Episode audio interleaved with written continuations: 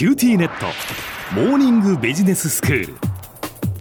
今日の講師は九州大学ビジネススクールで企業倫理と経営リスクマネジメントがご専門の平野拓先生です。よろしくお願いします。よろしくお願いします。先生、まあ、このところ実業家広岡浅子の生涯から学ぶというシリーズでお話をいただいています。今日もお願いします。はい、はい今日は昨日までに続き明治大正期に活躍した実業家広岡浅子の生涯の中から麻子が行った多角化経営についてお話ししていきたいと思います。はい。え昨日もお話ししましたが、まあ、麻子の活躍もあり、1880年代後半には麻子の嫁いだ梶島屋は再建計画が一段落ついたというふうに言われています。うんで、まあ、カジマ屋の、まあ、経営ピンチを乗り切った朝子は、次のステージとして、まあ、カジマ屋のさらなる成長のために、えー、自らのこの事業の多角化というものを進めていきます。はい、でそしてこれ以降ですね、歴史的な記録を見ると、カジマ屋は石炭、宝石、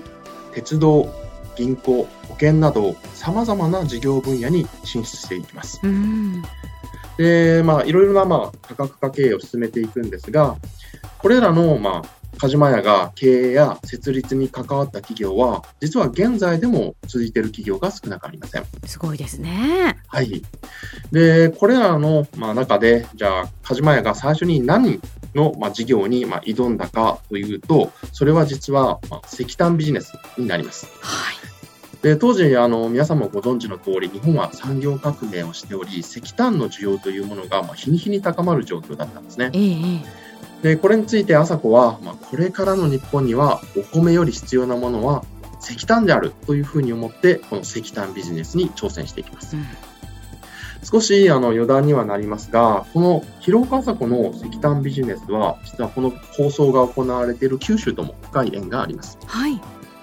ちょっとお話ししますと、朝子がま具体的にどのようなビジネスを始めたかというとですね、実はこの福岡県の北部、まあ、現在の飯塚市付近なんですが、ここで掘られた石炭を運搬して、海外に輸出するというビジネスです。なので、まさにあのこの九州、特に福岡が実はビジネスの舞台になってたんですね。えー、で、このビジネスにおいて、朝子は、まあ、現在の飯塚市にあたる地域から、まあ、当時すごく大きな港として発展していた、まあ、長崎はすごく遠かったために、うん、近くの北九州の沿岸から船を出して石炭を輸出することをまあ考えてこれを実行しました。まあ、つまりはこの物流コストを下げて競争力を得る戦略だったんですね。うん、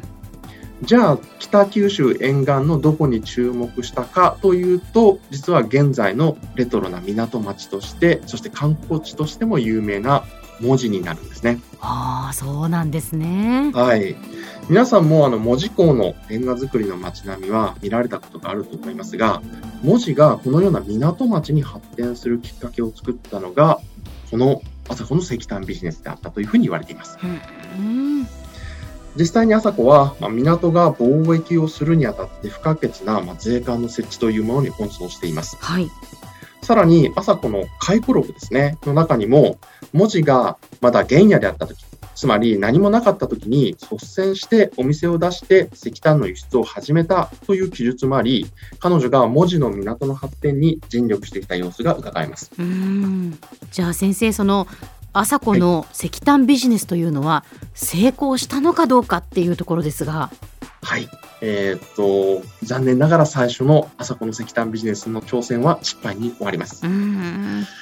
北九州に港を整備して物流コストを下げて、まあ、石炭を輸出する、まあ、この発想自体は良かったんですが、ええ、ちょっと壮大でビジネスとして成功するために必要なインフラの整備や制度づくり、さらには他社とのパートナーシップづくりというものがやはり追いつかなかったようです。はい、まず港町として発展が始まった文字なんですが、やはりすぐには規模が大きくならず、大型船を使った石炭の積み下ろし、これがまず難しい状況が続いたんですね。さらに、長崎からの輸出とは異なって、文字からの石炭輸出、これには実は税金が課されるようになってしまい、石炭販売における利益が下がりました。さらには、炭鉱から石炭を輸送する会社が合併した結果、石炭の輸送料金、これが暴騰するんですね。そのことによって輸送コストというものが大幅にま上昇してしまう事態になりました。さらには主要な石炭の産出元として期待していたあの飯塚市にある炭鉱からなかなかいい石炭が出てこないでそもそもの石炭の生産量が伸び悩むという事態に陥りました結果として朝子の最初の石炭ビジネスはこれらの課題から増大するコストに対して上回る利益というものが出せず失敗になります、はい、もちろん朝子はとことんやり抜く人ですからいい石炭の生産ができない運送料が高い。ならば自分で行うとしてですね炭鉱も自社の傘下に収めて石炭の産出から販売までを手掛ける商社を設立現代でいうとこの正反一体化を図ってですね、この課題を乗り切ろうとしました。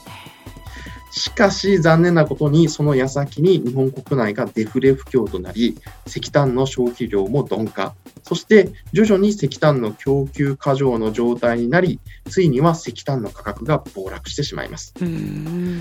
さすがに努力諦めない朝子さんもこの状況には耐えきれず朝子さんが作った石炭ビジネスの会社解散せざるを得なくなってしまいます、はい、ではこのまま失敗で終わってしまうのでしょうか朝子のリベンジの物語はまた次回にお話しさせていただきたいと思います。はい、リベンジは楽しみですね。では先生、はい、はい、今日のまとめをお願いいたします。はい。明治初期の経営難を乗り切った朝子は、ついに多角化経営に乗り出しますが、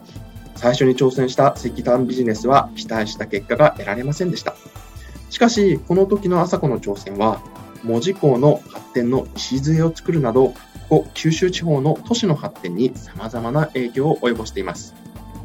今日の講師は九州大学ビジネススクールで企業倫理と経営リスクマネジメントがご専門の平野拓先生でした。どうもありがとうございました。ありがとうございました。さて QT ネットモーニングビジネススクールはブログからポッドキャストでもお聞きいただけます。過去に放送したものも遡って聞くことができます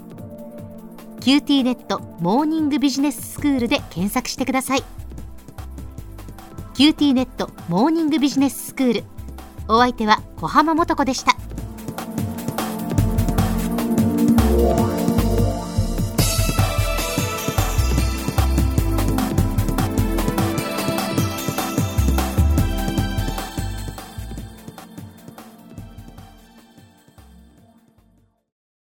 キューティーネット。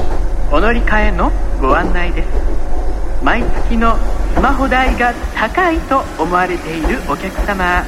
QT モバイルにお乗り換えください。あなた乗り換えるわよ。お父さん早く。乗り換えるなら今格安スマホの QT モバイル